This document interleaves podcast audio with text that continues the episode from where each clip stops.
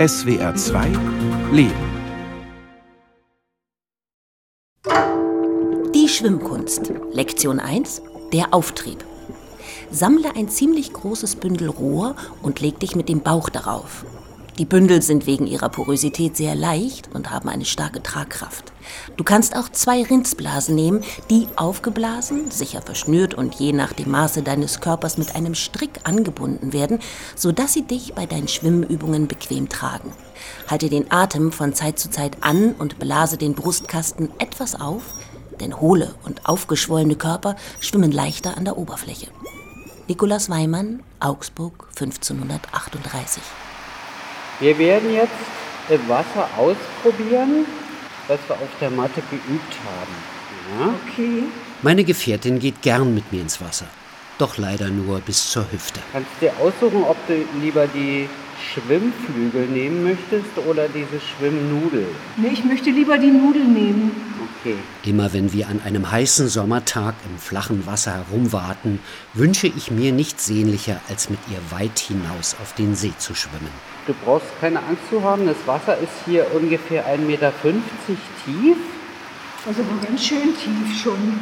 Komme ich da gerade noch mit dem Kopf drüber. Sie hat nämlich nicht schwimmen gelernt. Die Grundschule ihres bayerischen Bergdorfes war zu weit von der nächsten Schwimmhalle entfernt. Schwimmunterricht fand nicht statt. Du legst jetzt diese Nudel unter die Achseln und heb mal die Beine ab und versuch mal, wie du schwebst. Okay? Warte mal, ja, ja. Lass mal die Beine jetzt nochmal schweben und mach sie nach hinten lang. Ich halte dich jetzt. Jetzt machst du mit den Armen die Bewegung, die wir ausprobiert haben. Nicht so schnell. Okay? Ich kippe hier weg. Da komme ich mit dem Kopf unter Wasser, das will ich nicht. Als Jugendliche erlebte sie einen wenig zimperlichen Schwimmlehrer.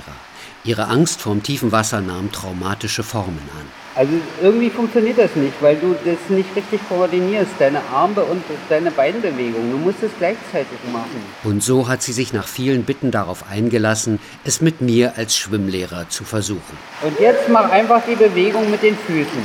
Nicht so schnell, nicht so schnell. Naja, das, das funktioniert nicht. Also du sollst nicht strampeln, sondern diese Froschbewegung machen. So wird es nicht. Jedenfalls fürs Erste nicht. Denn noch geben wir nicht auf. dass am Ende da immer noch eine Angstproblematik drin ist.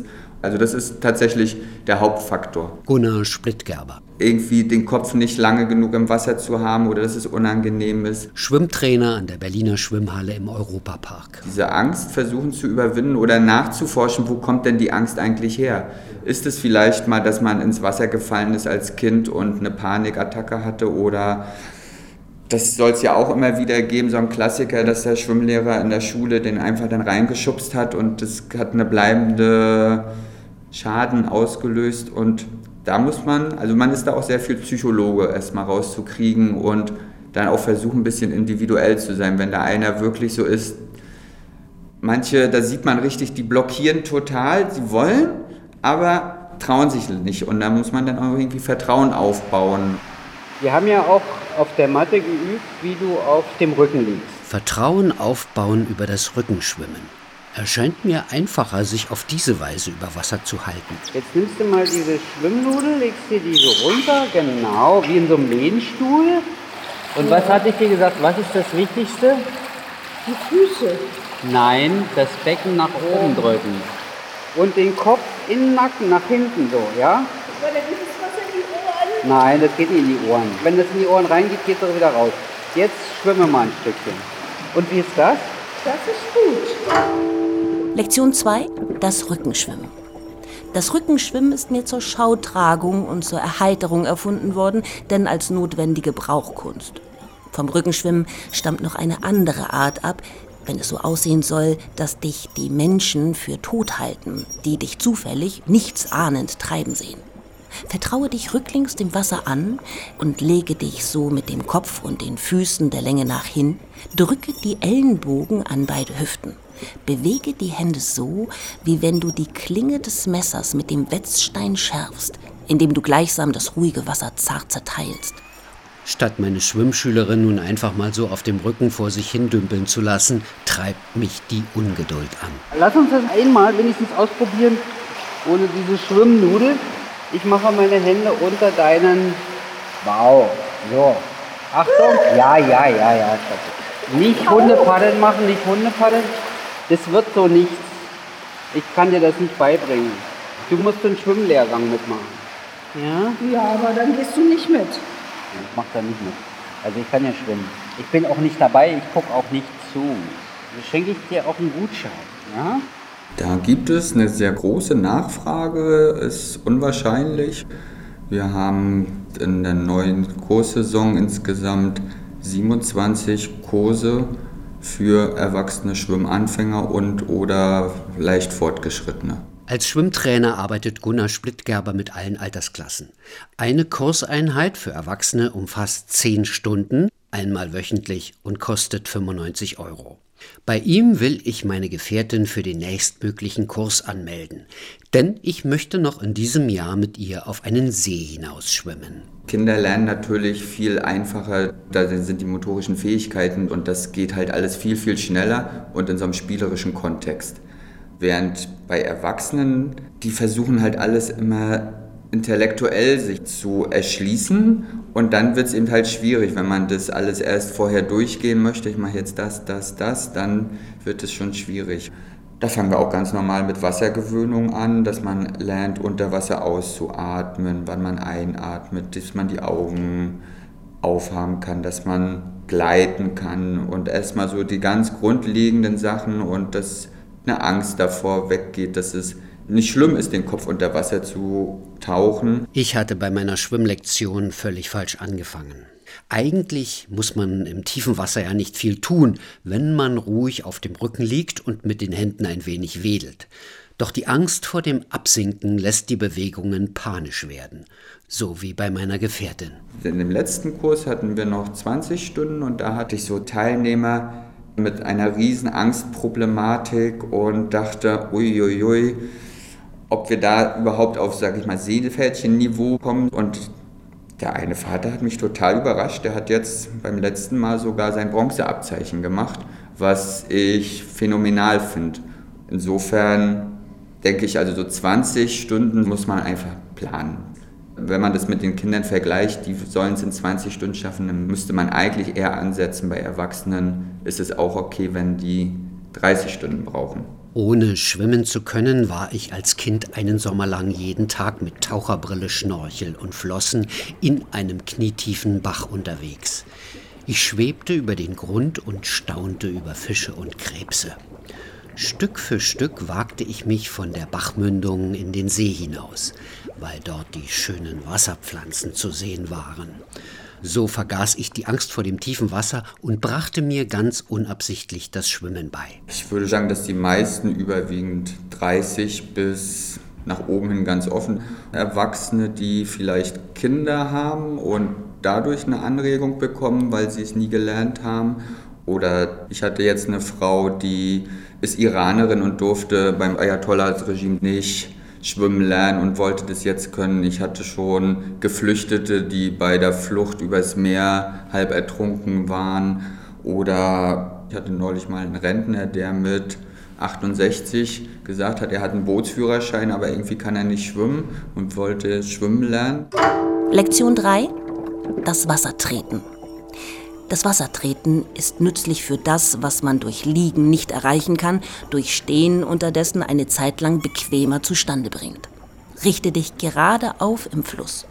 Darauf tritt abwechselnd mit beiden Füßen das Wasser dermaßen nach unten, wie die Bauern bei der Kälte zur Herbstzeit die Trauben zu treten pflegen.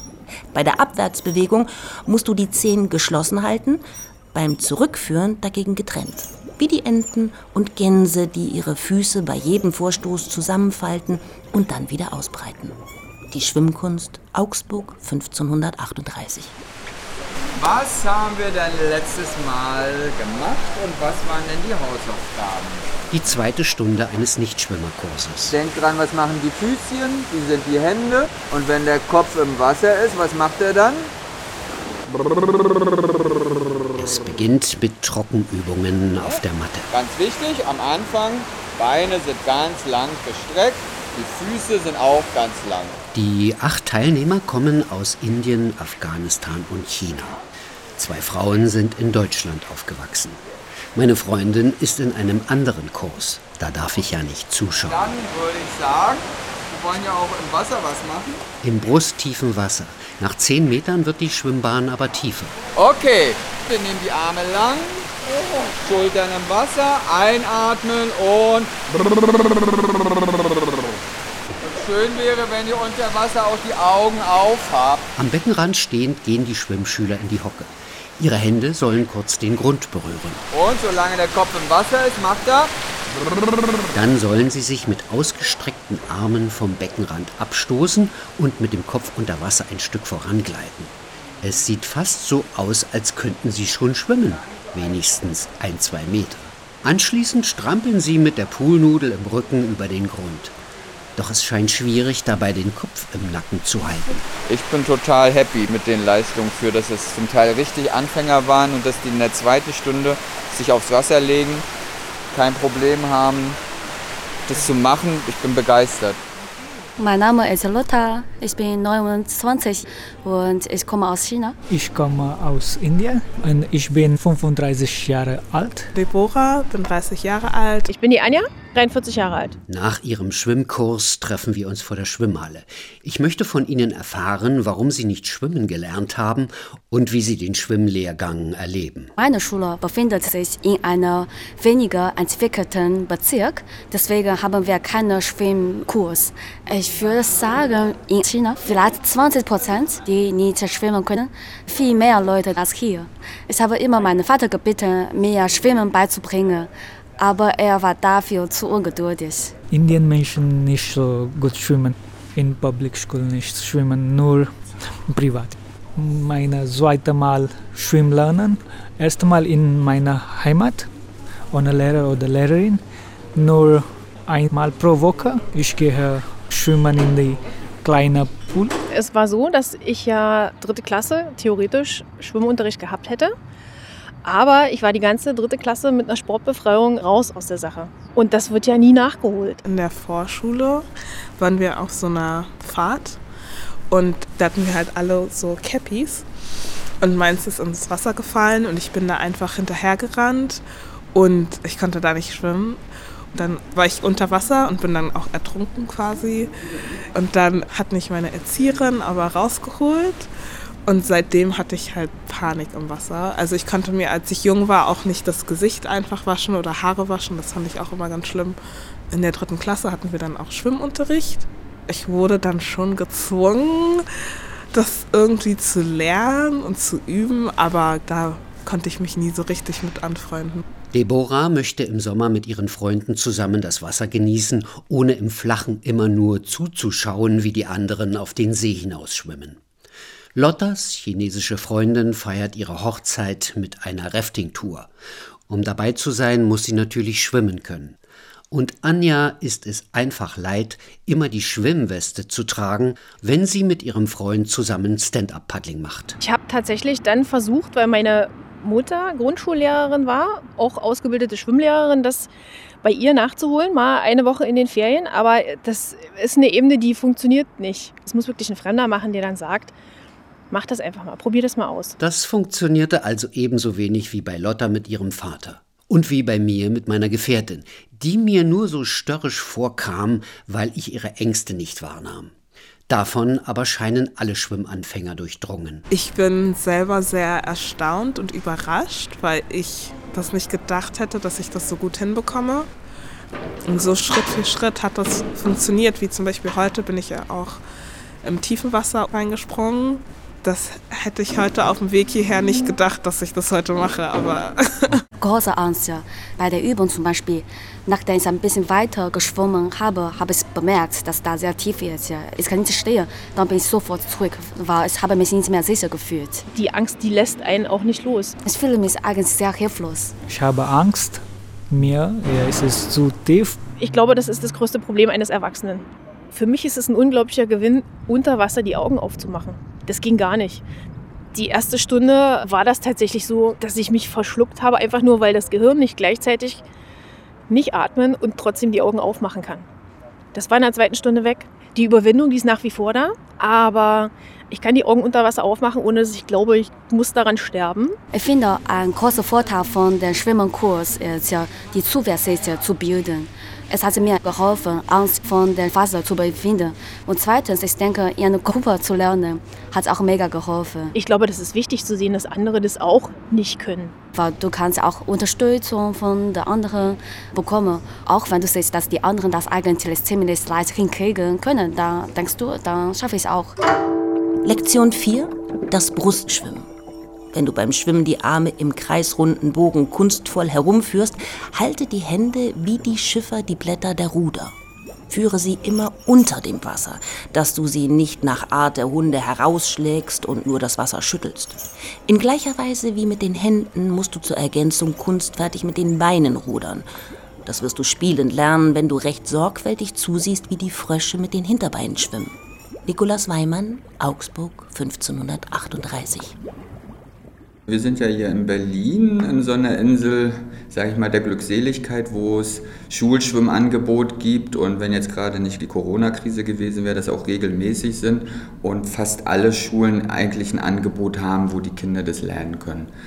Das ist aber, wenn wir nach Brandenburg oder Mecklenburg-Vorpommern kommen oder sowas, ist das schon alles ein Glücksfall, wenn man dort eine Schwimmhalle hat, wo es auch Schulschwimmen gibt. Das ist nicht der Standard. Hier scheint der Grund dafür zu liegen, dass sich nach einer Forsa-Umfrage von 2022 5 Prozent der Befragten als Nichtschwimmer outeten. Knapp 3,5 Millionen erwachsene Menschen können nicht schwimmen. Doch in Deutschland gehört der Schwimmunterricht zum Lehrplan der Grundschulen. Wie kommt es dann zu diesen Zahlen? Wir haben immer noch an den Folgen der Pandemie zu leiden. Ute Vogt, Präsidentin der Deutschen Lebensrettungsgesellschaft, der DLRG. Wir hatten ja praktisch zwei oder drei Jahre fast keine Möglichkeit, Schwimmunterricht zu geben. Und hinzu kommt, dass natürlich auch viele Grundschulen gar keinen Schwimmunterricht geben können. Wir haben einen Mangel an Schwimmbädern, insbesondere im ländlichen Raum. Und wir haben viele Grundschulen, die kein Bad in erreichbarer Nähe haben. Der Markenkern der DLRG ist das Retten von Menschen vor dem Ertrinken. Dazu gehören präventiv aber auch Schwimmkursangebote, denn ein Viertel der Grundschulen hat keinen Zugang zu einer Schwimmhalle. Wir haben hier Bereiche, da müssen Ortsgruppen über eine Stunde fahren, um überhaupt Kindern Unterricht geben zu können. Die Zahl der Grundschüler, die nicht schwimmen können, hat sich seit 2017 auf 600.000 verdoppelt. Das sind also 20 Prozent Kinder, die überhaupt gar nicht schwimmen können. Vermutlich ist die Zahl sogar noch höher, denn das Seepferdchen ist zum Beispiel noch kein sicheres Schwimmen. Für das Seepferdchen muss man einen Gegenstand aus schultertiefem Wasser heraufholen und nach einem Sprung vom Beckenrand 25 Meter schwimmen. Sicheres Schwimmen heißt, man braucht zumindest den Freischwimmer, also heute das Schwimmabzeichen Bronze damit man sagen kann, ein Kind kann sich sicher alleine im Wasser aufhalten. Nach der genannten Umfrage hat nicht einmal die Hälfte der Kinder dieses Abzeichen. Sie gelten somit als nicht sichere Schwimmer. Und leider waren auch im vergangenen Jahr unter den Todesfällen 20 Kinder im Alter bis zu zehn Jahren. Weiter hat die DLRG festgestellt, dass jedes zweite Kind aus ärmeren Verhältnissen überhaupt nicht schwimmen kann weil sich die Eltern einen privaten Schwimmunterricht möglicherweise nicht leisten können. Und deshalb ist ein wichtiger Wunsch, so wie die Kommunen sich immer bemühen, kommunale gemeinsame Gewerbegebiete zu machen. Warum nicht mal ein gemeinsames Schwimmzentrum, aber so dann tariert, dass eben viele Schulen auch daran teilhaben können. Und da braucht es eine Planung. Deshalb unsere Forderung, dass der Bund da auch einlädt zu einem runden Tisch für die Bäderplanung die Länder, die Kommunen und der Bund und gerne wir auch als Fachleute mit den anderen Schwimmverbänden kommen da mit an den Tisch und schauen uns mal die Karte an, weil es gibt immer wieder Investitionsprogramme, aber eben nicht so zielgerichtet, wie es die Schulen brauchen. Lektion 5. Gefährlichkeiten. Auf die Schwimmer lauern nicht wenige Gefahren. Mitten im Wasser sind sehr kalte Adern, welche die Lenden lähmen und den durch die ungewohnte Kälte erschütterten Körper ganz und gar schwächen. Wenn dazu noch der Krampf kommt, ist das für die Schwimmer meistenteils das sofort wirkende sichere Verderben. Dann ist es aus, Dann erlähmt die schon zuvor geschwächten Glieder derart, dass man nicht mehr die gewohnten Ruder gebrauchen kann und untergeht. Die Schwimmkunst Augsburg 1538. In der zehnten Kursstunde geht Gunnar Splittgerber mit den Teilnehmern noch einmal die Baderegeln durch. So, wenn es jetzt gewittert, wir sind draußen, was machen wir dann? Dann bleiben wir im Wasser? Nein, okay. Rauskommen. Vor dem Schwimmen richtig ordentlich essen oder Ein bisschen essen. genau, nicht mit ganz leeren, aber auch nicht mit ganz vollen Magen ins Wasser gehen. Vielleicht kann heute in der letzten Trainingsstunde sogar schon jemand das Seepferdchen ablegen. Ja, ich dachte, wir probieren das mal, ne? Also vorhin im Anfängerkurs haben zwei von drei Anwesenden ein Seepferdchen gemacht. Ja, wir gucken mal. Nach Trockenübungen auf der Matte geht es ins schultertiefe Wasser. Die angehenden Schwimmer sollen einen Gummiring vom Grund hochholen. Dabei müssen sie mit dem Kopf unter Wasser und sollen die Augen offen lassen. Das ist schon erster Teil der Seepferdchenprüfung. Hochspringen und den Ring hochspringen. Die schwierigste Aufgabe für das Seepferdchen ist der Sprung ins tiefe Wasser mit anschließendem Schwimmen, aber ohne Poolnudel. Wer meint, er muss noch mit Nudeln springen, kann er machen. Alle trauen sich den Sprung ins Tiefe, auch ohne Schwimmhilfe. Danach versuchen sie, die 25 Meter mit Rückenschwimmen zu schaffen. So, jetzt probiert es Lotta nochmal aus China. Die springt rein und versucht, von der Senkrechten in die Rückenlage zu kommen. Nein, sie geht fast unter. Ist das Brustschwimmen nicht das Schwierigste? Ja, die meisten die kommen in Rückenlage besser klar. Wenn nur das Umdrehen auf den Rücken nach dem Sprung nicht wäre. Weil das Problem ist, sie können nicht sehen, was ihre Beine machen. Und bei Rückenlage haben die eher das Gefühl, eine visuelle Unterstützung zu haben. Deswegen ist es in Rückenlage in der Regel bei den meisten einfacher. Faisal will es trotzdem mit Brustschwimmen für das Seepferdchen versuchen. Ich bin 17 Jahre alt und komme aus Afghanistan. Und dort hat nicht viel Wasser und ich kann nicht schwimmen. Aber das stimmt nicht. Denn nach seinem Sprung ins Tiefe schafft er unter Aufbietung all seiner Kräfte die 25 Meter. Dann würde ich sagen, Faisal, ich gebe dir das Seepferdchen. Und Peter, möchtest du auch einen? Gut, alle anderen, ihr wisst ja, wo heute es vielleicht noch ein bisschen gehapert hat. Eine der beiden Teilnehmerinnen aus Splittgerbers anderem Anfängerkurs, die das Seepferdchen geschafft haben, war meine Gefährtin. Wir stehen Hand in Hand am Rande eines kleinen Bootssteges in der Sonne und blicken auf den See hinaus. Eins, zwei, drei.